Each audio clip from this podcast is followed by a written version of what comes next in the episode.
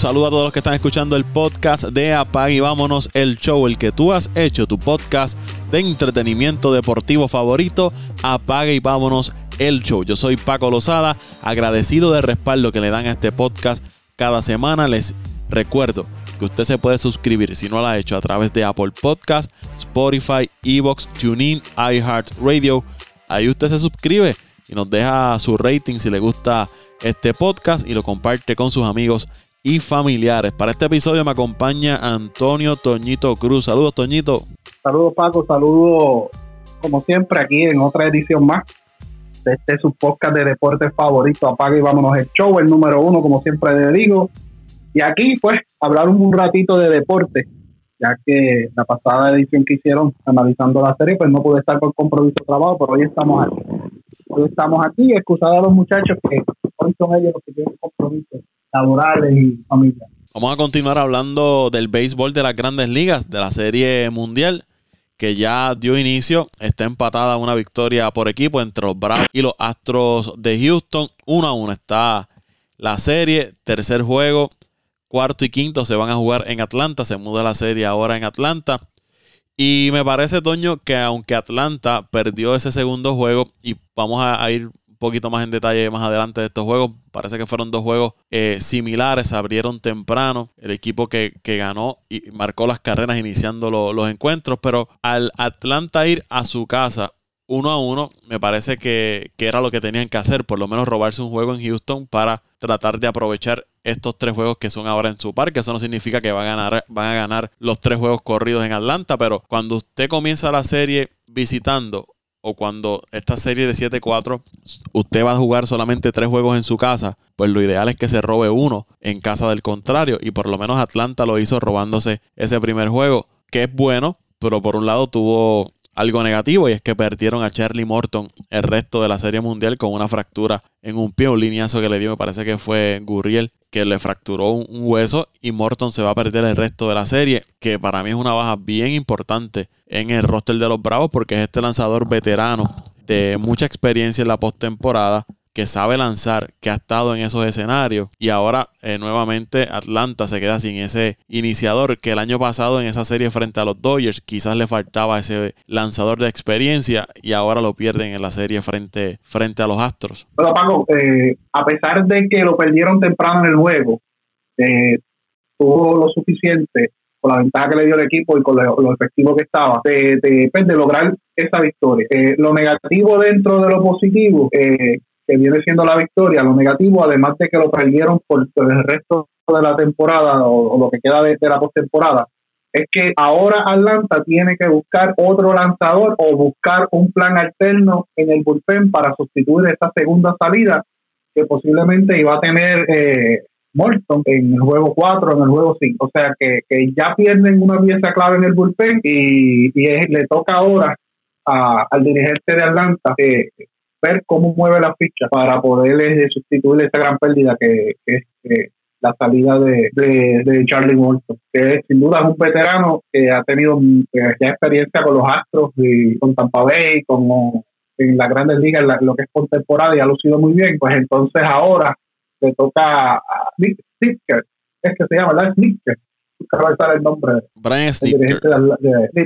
Eh, le toca a él ahora eh, probarse eh, como estratega de béisbol y tratar de, buscar el sustituto para ese esa salida que, le tocaba a Charlie Morton, que ahora no la tiene, que no la tiene.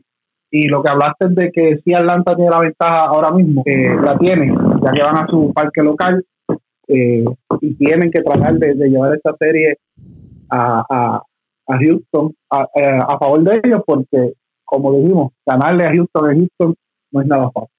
No, yo, yo ni diría llevarla a Houston. Yo diría cerrarla en Atlanta. Tratar de, acabar la serie. Es difícil ganarle tres juegos corridos al equipo de, Houston por el gran equipo que es, un equipo eh, de mucha ofensiva, un equipo difícil y cuando este equipo de Houston, su picheo le hace el trabajo, es bien difícil que pierdan. Lo vimos en la serie contra Boston, cuando el picheo le fallaba, este equipo caía, pero si el picheo le hace el trabajo como le hizo Urquidy en ese segundo juego. Cinco entradas, permite dos, tres carreras. Con esa ofensiva que tiene ese equipo de Houston, es bien difícil que puedan perder si usted como contrario apenas le puede marcar dos, tres carreras, porque ellos, sea como sea, te van a hacer de tres a cuatro carreras mínimo por encuentro. Es bien difícil que este equipo de Houston eh, se, sea blanqueado, bien difícil que se quede por debajo de las tres carreras. Si sucede, te sucede una vez en la serie, pero es un equipo tan y tan ofensivo que es bien difícil que, no marquen carrera y cuando lanzadores eh, que inician te hacen ese trabajo y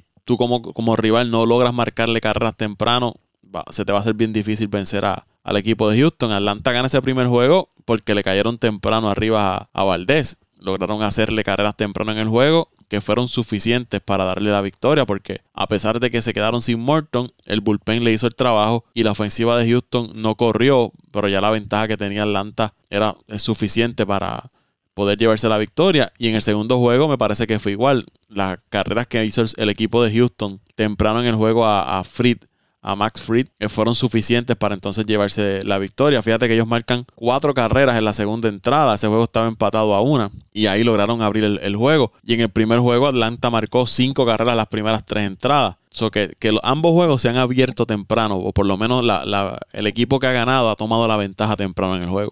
Y, y, es, y es vital para cualquiera de los dos equipos, cuando con las ofensivas que tienen, de que saquen ventaja temprano y más cuando tú eres equipo visitante, que fue el caso de Atlanta el primer juego, porque después tienen que aguantar el empuje del equipo local que tiene la última oportunidad a la ofensiva. Así que es bien importante eh, que el equipo visitante consiga esa ventaja o cualquiera de los dos equipos consiga la ventaja, porque después tienen que tratar de contener a esas ofensivas que las dos son muy potentes, son muy consistentes y en caso de que entren en las entradas, últimas entradas del juego, las postrimerías del juego, con una ventaja de una o dos carreras, las posibilidades de que te saquen el juego a cualquiera de los dos, que le saquen el juego, las posibilidades son bien grandes porque las ofensivas están. Y más, cuando tú eres el equipo visitante, le vas a dar la última oportunidad y darte por un ejemplo, que en una última entrada eh, te toca la entrada con Altuve, con Bregman y con eh, Bradley, y con Bradley, ¿me, entiendes? O sea, tú no puedes darle un de lujo que esos tres tipos vengan a verte en la última entrada porque cualquiera de los tres te pueden acabar el juego. O que Atlanta entre, los Astros entren en la última entrada ganando eh, por una o dos carreras con Atlanta local y te llega al bate un Duval, un Freeman, un Albi, un Eddie Rosario y así, así por el estilo, ¿me entiendes? O sea, que las posibilidades de que se acaben el juego son bien grandes. Ahora sí, eh, hay que darle eh, crédito al, cerrador de, de, de Houston, el que se me dio el nombre que trajeron de Seattle. Eh, Graveman. Graveman es, ¿verdad? Graveman.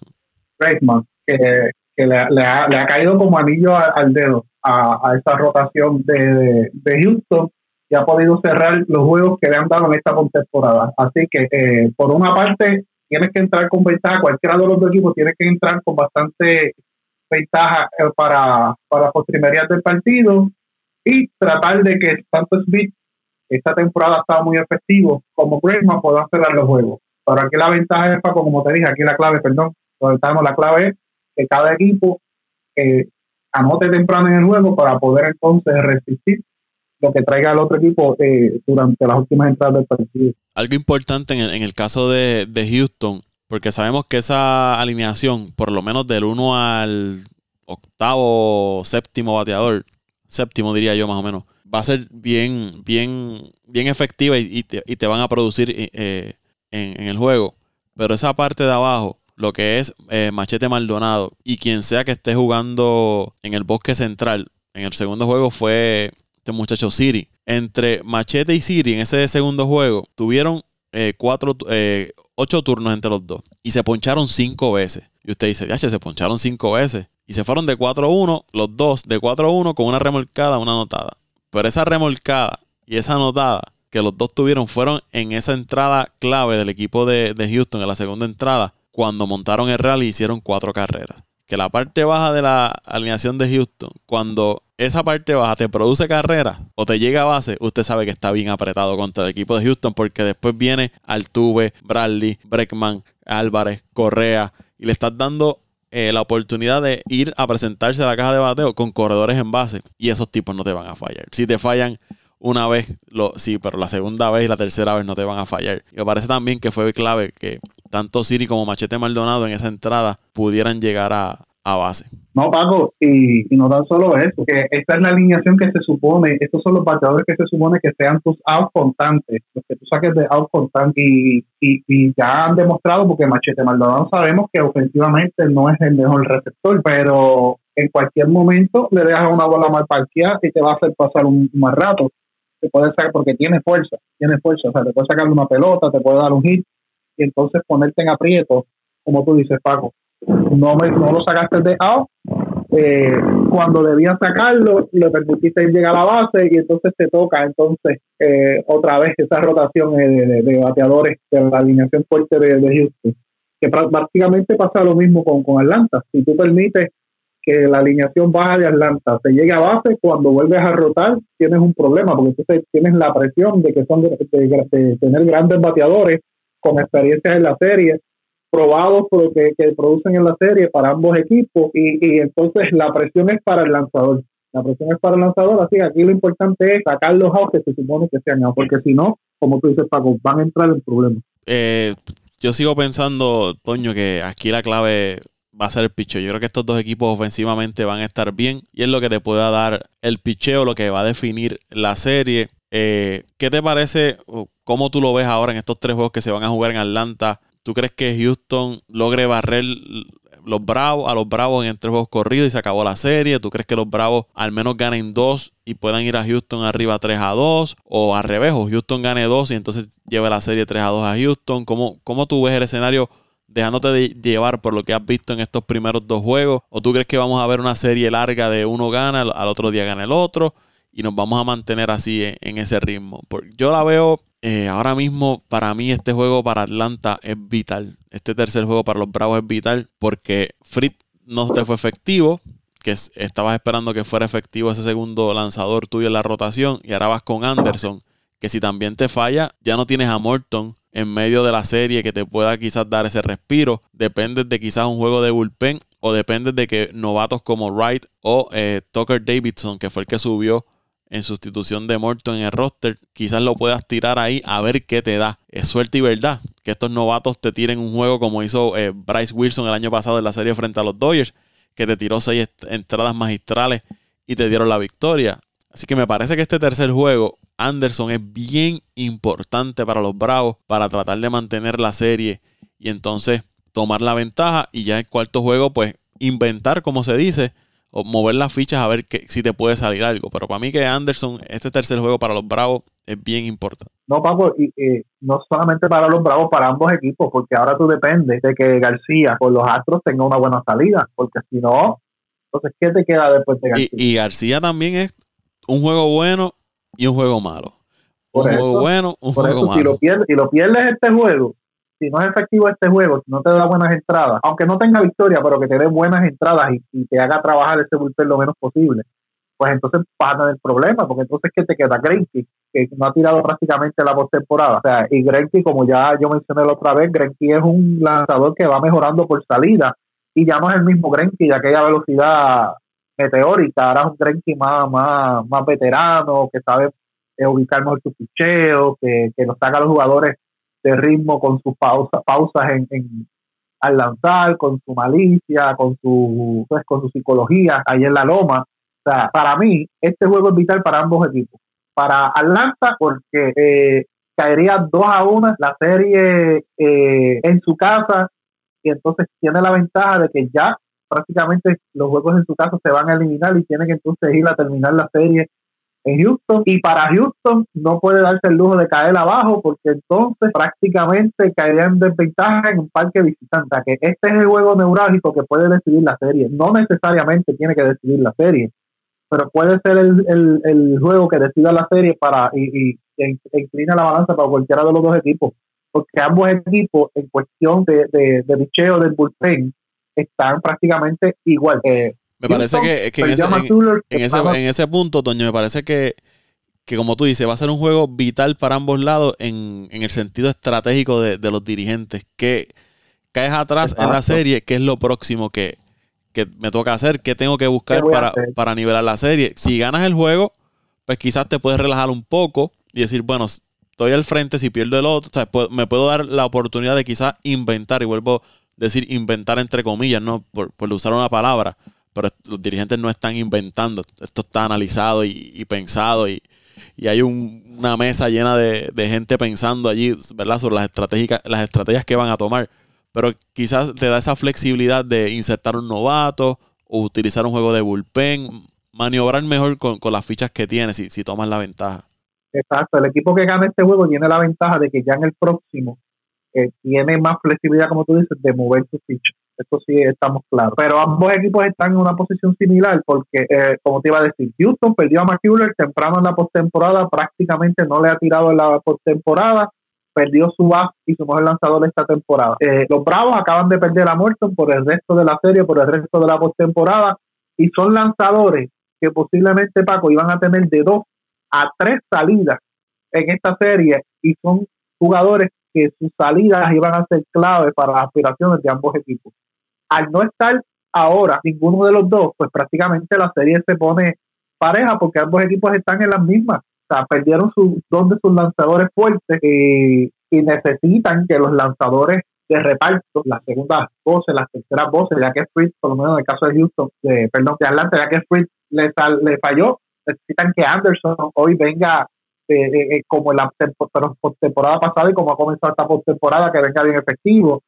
Que, igual Houston necesita de que hoy García venga en su mejor forma, tirando su mejor juego, porque ya Valdés le falló el primer juego. Aunque Valdés, pues ya vimos que, que la serie anterior, el primer juego fue malo y el segundo juego fue completamente diferente, fue una joya de partido lo que tiró. Pero siempre está la incógnita de que si esa, esa secuencia de picheo eh, de resultados de, cómo los pitchers lanzan un, un, juego después de otro, o sea, esta secuencia si se va a repetir o no.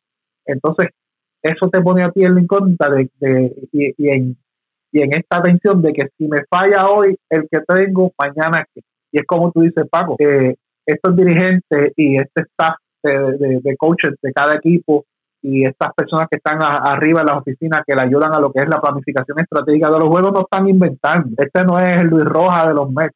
E, estos tipos llevan un plan A, un plan B, un plan C, un plan D, porque así en el béisbol tú te tienes que preparar, tú tienes que llevar tu plan de juego.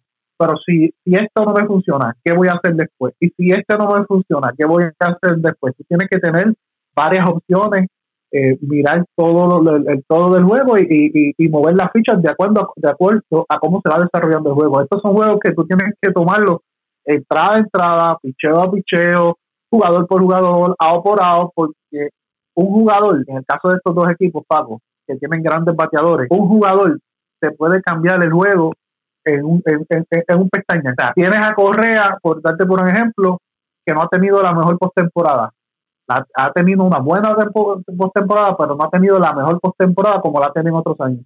Pero en cualquier momento te explota y en, en el momento clave se, se, acaba un juego con cuadrangular o, ofensivamente te, te revienta, y entonces te empuja un montón de carreras porque está en una posición en la alineación donde está diseñado para traerse las carreras, ¿entiendes? Para, para que los momentos grandes estén con él o cerca de él. O sea, que estos son equipos que, que, tú tienes que todas las noches eh, analizar lo que vas a hacer juego por juego, entrada por entrada, out por out, bateador por bateador, lanzador por lanzador, porque en un, en un, en un abrir y cerrar de ojos se te, se te cambia el juego.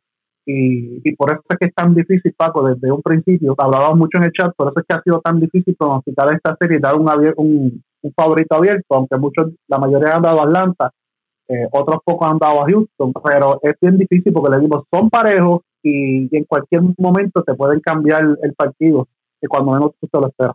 Son dos equipos que, que batean mucho y para mí va a ganar el que mejor trabajo le, haga el picheo. No tiene que ser un picheo de estos de 7, 8 entradas que te dé un, iniciador en, cero, pero un picheo que te aguante eh, al contrario en 2, 3 carreras, por lo menos en 5 entradas, para mí va a ser bien clave. Los dos equipos son eh, equipos, como dije, que, batean mucho y que se cuidan mucho en el plato. Son eh, bateadores que, no son, eh, no, no están ahí haciendo swings a lo loco. Son ambos equipos hacen trabajar al lanzador contrario. Me parece que Houston un poquito más de estos bateadores que están con calma, esperando el lanzamiento que ellos quieren. Hacen que el lanzador le tire el picheo que ellos esperan para entonces hacer hacer swing y, atacar. Atlanta también eh, hace mucho eso. Obligan al lanzador contrario a que, a que lo que, que le tire lo que ellos están esperando para entonces eh, eh, hacer swing. Y me parece que aquí, vuelvo y repito, no quiero sonar repetitivo, pero la clave es el picheo.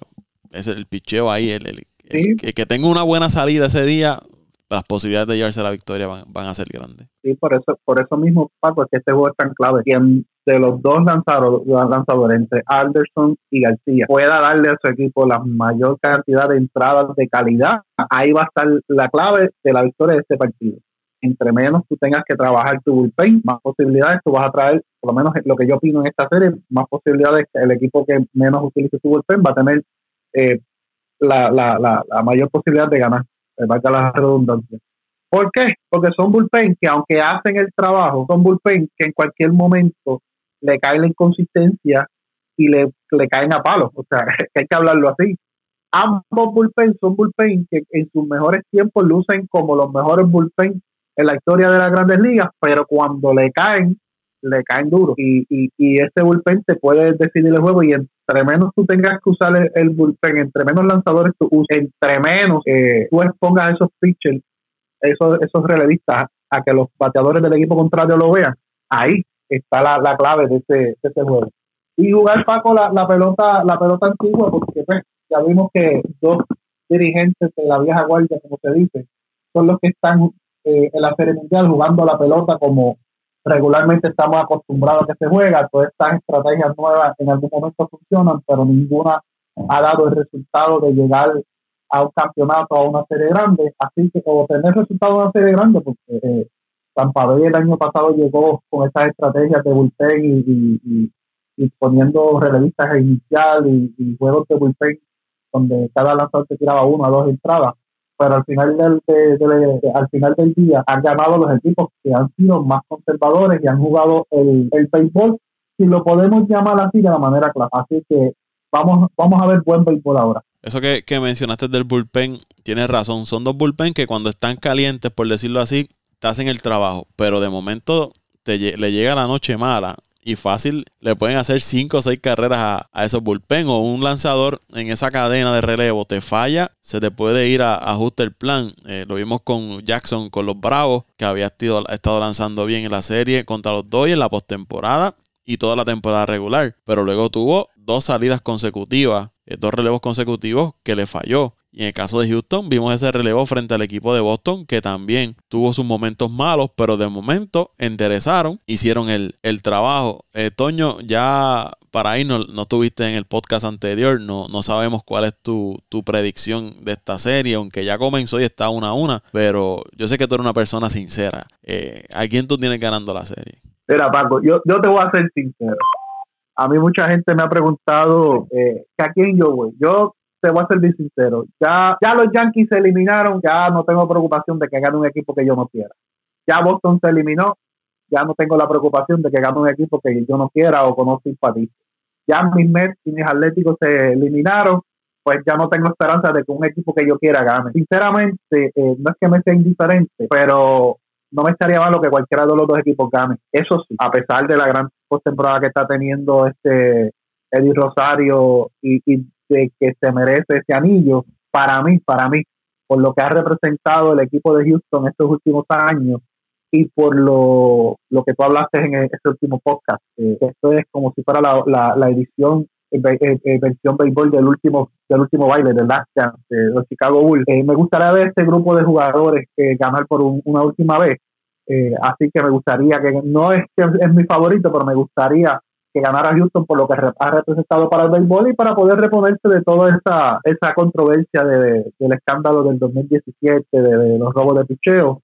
Pero me gustaría que ganara Houston, pero de verdad que no tengo un favorito. No tengo un favorito, no me eh, molestaría que ganara Atlanta, que son mis rivales de, división. No tengo nada en contra de ellos, más, más allá de, una riña deportiva y de, molestarse de vez en cuando cuando jugamos con los mes, mes contra los, los, los bravos en, de esta división, pero sí no me gustaría, no le gustaría que ganara cualquiera de los dos, porque de verdad que los dos son grandes equipos y los dos se los merecen. Pero pues sí, como te dije, estaría más, o sea, me, gustaría que ganara eh, Houston por lo que representan para el béisbol, por el, por el grupo de jugadores, lo que han representado para, para el béisbol moderno y, sus carreras, sus carreras, porque que le vendría bien un campeonato más y además por los Bakers. O sea, yo siempre he seguido a los Bakers y me falta, eh, los Bakers ha ganado campeonatos de liga, ha ganado divisiones, ha tenido equipos ganadores, eh, le falta un campeonato de serie mundial y para mí, para mí, eh, por, como te dije, por los jugadores y por los Baker, que me gustaría que ganara los, eh, Houston, pero pues como te dije, no tengo ningún favorito, eso sí, me gustaría que la serie se fuera a séptimo juego y se decidiera la última eso, eso sería ideal eh, que eso ocurriera. Ya para irnos, Toño, tengo que preguntarte, ¿qué te parece que tus atléticos hayan perdido a Bob Melvin, dirigente que estuvo con ellos, ahora va a dirigir a los padres de San Diego? Bueno, leí la noticia, Paco, creo que tú mismo el que la compartiste en las redes. Eh, duele por, por lo que ha logrado Melvin con, Melvin con este equipo. Eh, ha sido el, ¿cómo diría? Ha sido el que ha puesto el Moneyball, eh, el que ha ejecutado el Moneyball, para así. La, de las gerencias arriba lo, lo diseñaron y él ha sido el que lo ha ejecutado y, y duele. Pero, pero, ya es tiempo de que busque nuevos horizontes en un equipo donde pues a lo mejor tenga la oportunidad de ganar.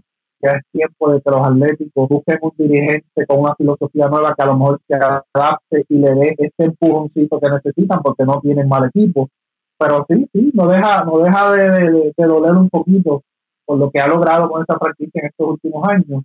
Y nada, le deseamos éxito, le deseamos éxito.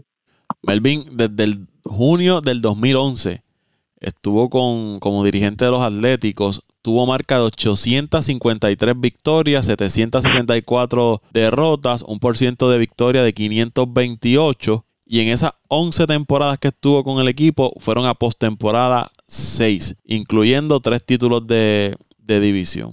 Así que. De división con unos equipos, con unos equipos, con uno de los equipos de las nóminas más bajitas y con uno de los equipos que, implementaron la, lo que se llama el nuevo régimen de béisbol.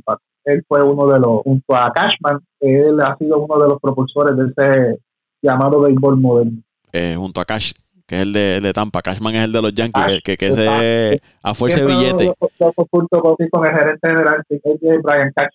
Tiene, tiene, tiene, razón, siempre lo confundo, Paco, pero ellos dos han sido los, los propulsores de lo que llamamos el béisbol moderno, que sí ha dado resultados en cuanto a victorias y apariciones, pero no ha sido efectivo, como te mencioné ahorita, para dar este paso adicional para ganar el premio grande. Es lo que todos los equipos Vamos a ver ahora, con los padres allí tienen una gerencia que están dispuestas a, todo, dispuestas a invertir eh, la cantidad de dinero necesaria para poner ese equipo en el panorama, que la esta temporada fue un desastre. Una de las franquicias que más decepcionó fueron los padres de San Diego. Y ahí se va a encontrar con un grupo de jugadores estrellas que si su picheo logra estar saludable, pues deben estar ahí, eh, ¿verdad? Las esperanzas de por lo menos ir a la postemporada. Vamos a ver cómo eh, Bob Melvin la maneja ahora el equipo de, los padres. Ya demostró que, como, dijo Toñito, un equipo de Oakland sin mucho nombre, sin mucho jugador eh, reconocido, los puso en, el panorama durante varias temporadas en esos 11 años que estuvo dirigiendo a los Atléticos. Toñito, ¿dónde te siguen las redes sociales? Ajá y antes de decirte dónde, dónde me sigue, y que este año prácticamente la mitad del equipo de los Dodgers es agente libre y ellos tienen jugadores principales firmados por contratos largos, que todavía van a tener un núcleo de jugadores este, permanentes con el cual eh, bregar y a través de alrededor del cual construir este equipo y tener buenas temporadas a mí me siguen como siempre en arroba Antonio Cruz 528 en Twitter, arroba Antonio Cruz 528 en Twitter, como siempre, eh, eh, sociales, de todo un poquito estamos comentando, arroba Antonio Cruz 528 en Twitter. Ahí me siguen arroba Paco PR en Twitter, arroba Paco PR en Twitter. Al podcast lo siguen en Twitter e Instagram como Apague y Vámonos el Show. Será hasta la próxima edición de Apague y Vámonos el Show. Apague y Vámonos el Show.